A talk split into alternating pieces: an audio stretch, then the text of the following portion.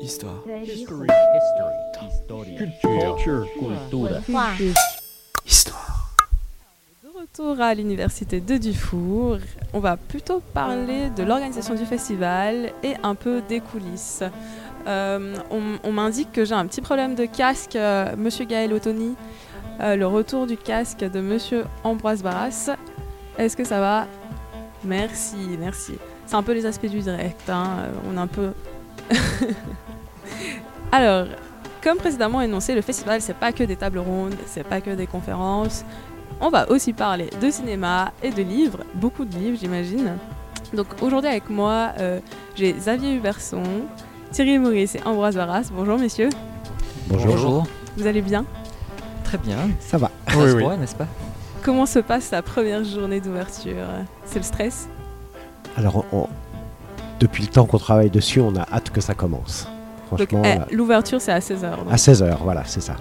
Et là ça va, ça va fuser dans tous les sens. euh. Ouais, voilà, tout le travail d'un an. euh, Est-ce que vous pouvez peut-être juste vous présenter pour que les Oui, donc je suis Xavier Bersan, je m'occupe de- du rayon histoire à la librairie Payot de Genève. Et euh, on est partenaire de- d'Histoire et Cité depuis la première édition en 2015. Et euh, sous l'égide du comité scientifique et des comités, différents comités de de l'université et de la maison de l'histoire, on, voilà, on, on exporte une librairie euh, sur le site de Dufour pendant toute la durée du festival. Ok, donc là vous serez là jusqu'à samedi. Jusqu'à samedi, euh, fermeture euh, officielle du festival. Peut-être peut nous rappeler peut-être les horaires de la librairie historique. euh, les horaires de la librairie historique sont les horaires du, du salon du livre. hein. On ouvre à, 16h aujourd'hui jusqu'à 21h. Demain, 14h, 21h. Vendredi, 10h, 21h. Et samedi, 10h, 20h. Ok, nickel. Merci Thi- Thierry. Merci Thierry, oui. Donc Thierry, tu te trou- tu t'occupes plutôt de cet aspect un peu administratif parce que tu travailles à la maison d'histoire, c'est cela? Oui, Donc, bonjour euh, à, à bon- toutes et à tous. Merci, merci d'être présent avec Alors, nous. euh, l'énergie est là. Euh, disons que c'est un peu comme un marathon. Il faut trouver son rythme de croisière. et- Exactement. Et, être euh, accéléré dans les derniers kilomètres. Alors comment ça s'est passé justement cette, euh, cette programmation? J'imagine que ça fait trois mois, un peu plus peut-être que vous travaillez dessus. Euh, même davantage, on peut dire que c'est. l'histoire de toute une vie. Ça se déroule non, pratiquement sur une année, quoi, en tout cas sur dix mois. Ouais. Euh, on réfléchit d'ailleurs déjà à la, à la prochaine édition, euh, on- dont on ne va pas encore dévoiler le thème. Il sera officialisé demain soir, lors de la soirée d'ou- d'ouverture. Donc moi, je suis collaborateur euh, scientifique auprès de la Maison de l'Histoire et je m'occupe d'une partie de la programmation du festival, et notamment celle qui concerne les, les figures littéraires, les écrivains et les écrivaines qui euh, viennent assez nombreux euh, chaque année Mhm. et qui propose un regard euh, sur le passé différent de celui des historiens et des historiennes. Et euh, c'est tout le voilà tout l'intérêt, tout le sel aussi de cette, Et du coup, cette tu, activité. tu as déjà participé aux éditions précédentes aussi. Donc, oui, tout à fait. C'est la troisième édition dont je m'occupe. Donc j'étais pas là lors de la La première. première. euh, pas autant ancien que Xavier. Est-ce que tu peux nous parler un peu des- de comment ça se passe au sein de, de votre équipe? Donc c'est une grosse équipe, j'imagine. euh, Finalement, l'équipe opérationnelle, on n'est pas si nombreux que ça. On est, je pense. il faudrait du monde, euh, encore plus. Oui, on est. Enfin, là, je compte pas les- le cinéma, mais disons l'équipe opérationnelle de la programmation aca- académique, on va dire, et de la programmation littéraire. On est cinq à peu près. Ok. Et puis il y a pas mal de gens qui gravitent là autour. Pardon.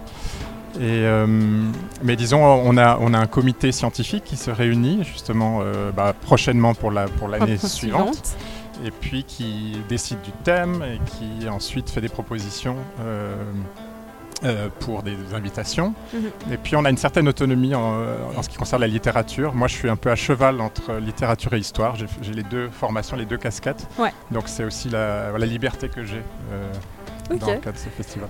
Merci. Ambroise Barras, alors vous, vous occupiez un peu de cette section cinéma, si j'ai bien compris. C'est ça, on est tout un groupe, hein, effectivement, de programmation et de coordination de, de toute la section euh, cinéma du festival. Vous pouvez un peu euh, nous parler de comment ça se fait, comment vous programmez, enfin comment vous choisissez vos films, est-ce que vous les regardez tous ensemble? Parce que nous on a une émission qui s'appelle Cinélite et on regarde le film tous ensemble, donc on a même du, du popcorn et tout, et puis on se dit ok donc on va parler de ci, ça, ça, peut-être on va faire un autre film, donc comment vous faites vous vous- Alors nous, on prend du temps, effectivement, pour, euh, pour aboutir à une programmation assez resserrée cette année, hein, sur, euh, sur 12 films. Faut savoir qu'on est parti sur, une, euh, sur un choix d'environ 200 films. Donc on n'a pas tout visionné effectivement. Hein. ça, c'est pas possible. Alors on a chacun notre culture cinématographique et ce qui nous permet de, de parler ou de défendre euh, certains films mieux que d'autres.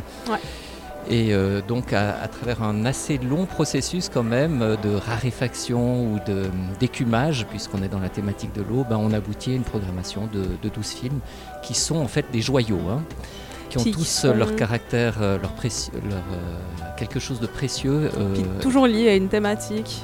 Il y a souvent un modérateur qui a fait soit une table ronde ou une conférence, je pense par exemple à votre frère Vincent Barras qui va intervenir. c'est ça, exactement. Alors ça c'est peut-être la nouveauté de cette année par rapport aux éditions précédentes, c'est qu'on a décidé pour un choix restreint de films, 12 films, hein, c'est peu, sur 3 jours on pourrait en accueillir 30, hein, c'est ce qu'on a fait lors de la première édition, mais d'associer systématiquement un débat avec euh, un ou deux invités, un modérateur, et puis évidemment avec le public. Parce que ça, c'est aussi l'intérêt, c'est de faire en sorte que une projection, c'est-à-dire que euh, le fait que l'on consomme, qu'on regarde un, film, aboutisse à quelque chose, hein, se traduise ensuite sous la forme d'un débat, par des questions. C'est aussi en fait pas que regarder le film, du coup, c'est essayer de se questionner, comprendre pourquoi, comment, et puis moi je trouve c'est bien d'avoir euh, justement cet aspect un peu table ronde modérateur après à la fin. Par exemple, je pense à Caroline Keno qui sera présente justement pour parler de son film. Tout à l'heure, exactement, À, 18h au cinéma du Grutli. C'est la première séance. On ouvre avec euh, euh, L'île sans, rivage, hein, qui est un film de 2018. Un film très récent. Un film très très récent. Et puis elle sera là. Euh, oui, elle participe aussi. Elle vient comme vous parler de son film avec nous sur Fréquence Banane sur nos ondes. Elle a bien raison. et vous aussi. Merci. Du coup, euh, pour retourner un peu à l'aspect littéraire, est-ce que vous pouvez peut-être nous développer euh, les quelques, quelques bouquins préférés euh, que vous avez selon la thématique de l'eau, vous? Alors, on a depuis, que le, depuis que la thématique est, est connue, c'est-à-dire ça va faire un petit peu un an maintenant, on fait des recherches bibliographiques sur l'eau. Donc là, on, on élargit. Hein. C'est pas seulement de l'histoire, c'est aussi de la science, c'est aussi de la poésie, bon, il y a beaucoup de littérature. Vous allez voir que notre sélection de littérature qui est présente ici sur le, sur le salon, ce sont exclusivement euh, des romans autour de l'eau. La bande dessinée, c'est autour de l'eau. La jeunesse, c'est autour de l'eau. Et voilà, donc ça nous permet à la fois de, de restreindre, si vous voulez, un choix qui serait impossible à faire s'il n'y avait pas une thématique. D'un autre côté, ça nous permet aussi de euh, bah, déjà de trouver de notre côté, parce que euh, voilà, dans les catalogues c'est pas toujours facile, de trouver de notre côté des, livres bah, qui sont pas forcément très connus et euh, qu'on a un, de, grands auteurs et qu'on a toujours un immense plaisir à faire découvrir. Hein. La recherche, la recherche des bibliographies sur, sur un festival comme celui-là, c'est voilà, c'est le sel de notre métier. Hein. tout, en fait, tout est le sel de notre métier. Pouvoir travailler avec l'université, avec la Maison de l'Histoire, avec des équipes dynamiques, intelligentes. C'est vraiment. Voilà, c'est. Non, non, mais c'est vraiment sympa. Déjà, le simple rapport. Ensuite, euh, bah voilà, nous, on essaye de voir, nous, on est technicien du livre, en fait, si vous voulez. Donc, on, propose aussi ce qu'on peut. Une belle connaissance derrière. Oui, enfin bon. Quand même. C'est gentil. On est technicien du livre, c'est-à-dire qu'on propose le côté technique et puis voir ce qui est possible, pas possible. Quelquefois, il y a des choses. Euh, mais puis euh, j'imagine que c'est très large, donc autant les enfants peuvent venir peut-être voir des BD. Absolument. Oui, oui, tout à fait. Je crois d'ailleurs qu'il y a aussi euh, des, des, activités organisées avec le DIP enfin, et, avec les collèges euh, autour d'auteurs qui ont écrit sur l'eau. Est-ce que du coup c'est vous aussi qui, qui vous occupez de cet aspect livre en scène? Je pense notamment ce soir, il y a la guerre des salamandres qui va être plus ou moins présentée, j'imagine. Non, non, enfin là, c'est toute la programmation, euh, table ronde, conférence, c'est euh, l'université qui, qui s'en occupe. Donc on peut peut-être éventuellement proposer des, choses, mais euh, en, dernier recours, c'est validé et c'est euh, le choix de l'université. Et du coup, vous vendez des livres euh, là à l'université Voilà, tout à fait. Donc je sais pas, le, sur La Salamandre, donc c'est un roman du tchèque Karel Čapek. Mhm. Et donc nous, on a trouvé différentes éditions de ce roman. Et puis qui sont présentées sur, le, sur nos tables. Et puis, euh, ben, est-ce que vous avez. Alors, le temps file. Et euh, merci d'être venu, d'avoir pris un peu de votre temps avec nous.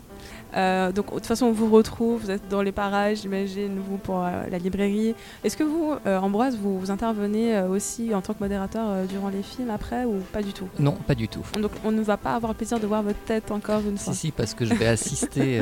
c'est surtout moi qui aurai le plaisir de voir votre tête, vos têtes, hein, euh, parce que je vais assister à toutes les séances et euh, Ok, voilà, donc, je serai vraiment donc présent. Je vais génial. être un assidu de, de tous les films. de tous les films. Vous avez un film reste. particulier, un film préféré que- qui va être projeté que, que vous adorez vous?